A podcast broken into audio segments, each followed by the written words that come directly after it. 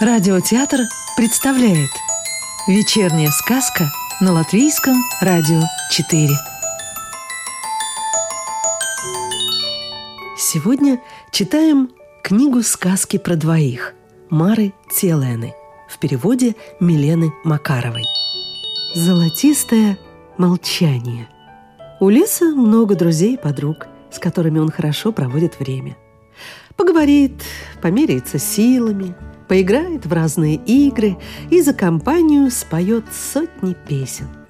Ему всегда найдется о чем поговорить с утром, днем, вечером и ночью – Время от времени с кем-то из них лес деловито обсудит урожай грибов или влажность воздуха, а порой обменивается глубокими философскими мыслями о вечности, которые еще более таинственны, чем самая глухая еловая чаща. В свою очередь, гроза – интересный партнер для состязаний – когда лес меряется с ней силами, оба часто увлекаются, как борцы, которые в пылу борьбы забывают о том, что они спортсмены и ранят друг друга, но потом приходят в себя, успокаиваются и мирятся. Зато пение никого не ранит. Напротив, оно заживляет полученные в борьбе раны и заставляет забыть злость, которая хочешь не хочешь, а пробуждается. Лесу очень нравится петь но по натуре своей он не солист. Призвание леса – петь в хоре. И чем этот хор больше, тем лучше. А лучше всего смешанный хор, в котором к низким голосам земли, шоссе, железнодорожных рельсов присоединяют свои высокие голоса звезды. У леса широкая душа, подруг и друзей у него много – Почти никогда не стихают разговоры, песни, шутки, шум от игр и состязаний. Одна только подруга, туманная дымка, особая. С ней лес молчит. Когда туманная дымка незаметно приходит и становится рядом с ним, он замолкает.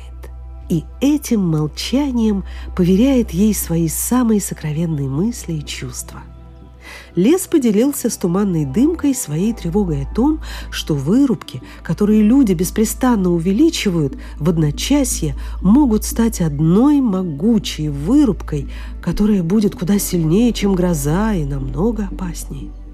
Лес также доверил туманной дымке свою самую сокровенную мечту – у самых красивых елей, сосен и берез он уже давно в тайне старается вырастить особые шишки и сережки.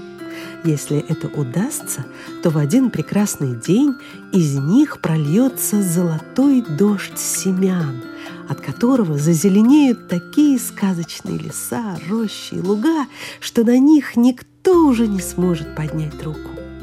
Лес не утаил от туманной дымки и своих опасений, что вырубка может победить прежде, чем он успеет вырастить свои шишки и сережки. Туманная дымка никогда ничего не отвечала. Но и молчала она не просто так. Она молчала с лесом заодно. Ее молчание было сочувственным и сопереживающим. И всегда наступал момент, когда лес и туманную дымку охватывало общее молчание, глубокое и чуть золотистое, словно окрашенное тем золотым дождем, о котором так мечтал лес.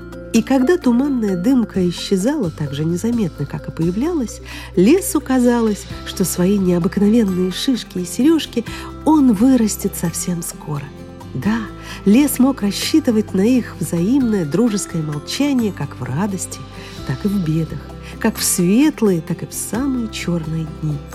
И в те черные для леса дни, которые последовали за устроенными людьми гонками на джипах, у него были не только вздохи, проклятия и шепот, но и его молчание. Джипы с ревом неслись не только по устроенной на вырубках трассе и по песчаным просекам – они неслись на пролом через молодой лес.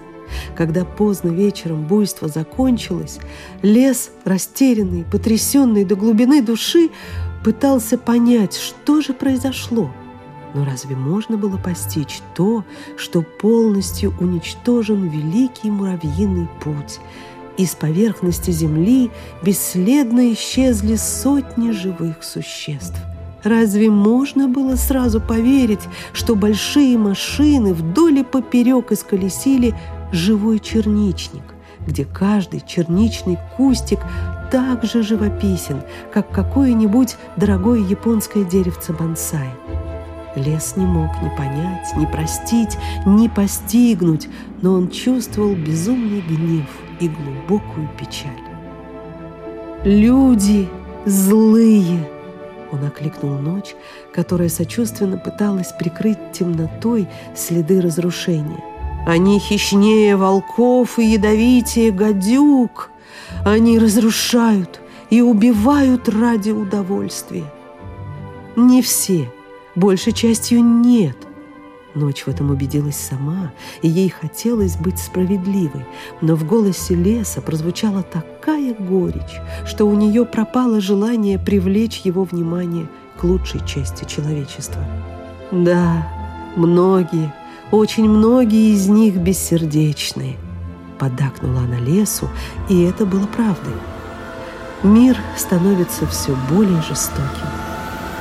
«Я отомщу людям!» — угрожал лес — ведь ночь не только разделила его печаль, но и усилила его гнев. У меня много способов. Ядовитые грибы, падающие деревья, хищные звери, леший, блуждающие огни. Этого я людям в жизни не прощу. Тебе самому потом будет плохо, тебе будет стыдно и станет их жаль, предсказала гроза которая пришла помериться с лесом силами, но, увидев разрушение, прервалась на полусловие и стихла. Когда гроза заметила, как воинственно настроен лес, как тверд он в своей темной решимости, она больше не пыталась ничего предсказывать, а стала на сторону леса. И вправду, надо их как следует проучить. Я пойду вместе с тобой. Вдвоем мы одолеем их в два счета. Люди все только губят и разрушают. У них нет ни малейшего стремления к красоте. Значит, ничего красивого они и не заслужили, продолжал лес.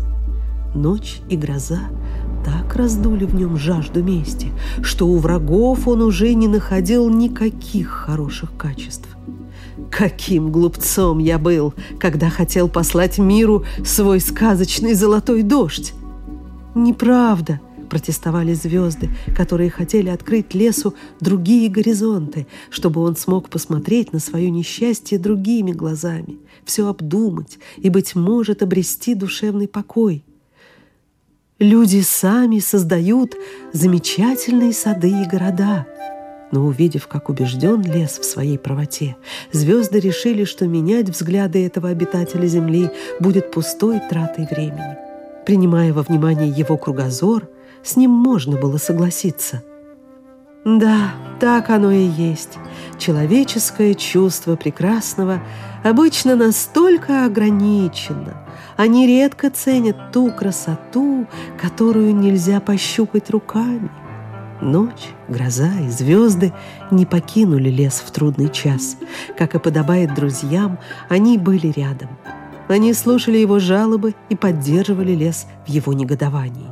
На рассвете, ночь, гроза и звезды оставили лес все таким же переполненным горечью и жаждой мести. Но один он оставался недолго. Незаметно пришла туманная дымка и стала рядом, там, где раны еще не зажили и боль еще не утихла. На этот раз Лесу хотелось говорить, быть может, даже кричать, но, как обычно, он погрузился в молчание.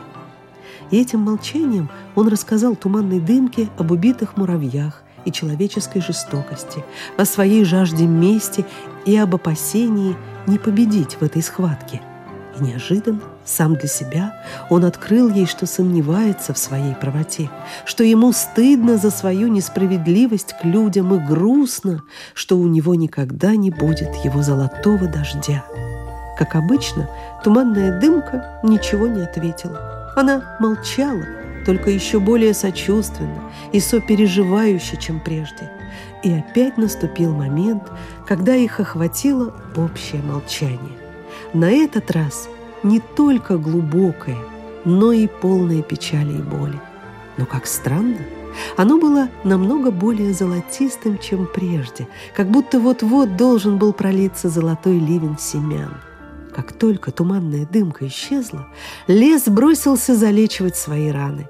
Это было нелегко, но его вдохновляло желание поскорее испробовать новые способы выращивания своих чудесных шишек. Ему вдруг пришло в голову, что сосны и ели могут повернуть свои шишки к солнцу, словно цветы подсолнуха, чтобы получить побольше света. И больше всего на свете ему хотелось это проверить.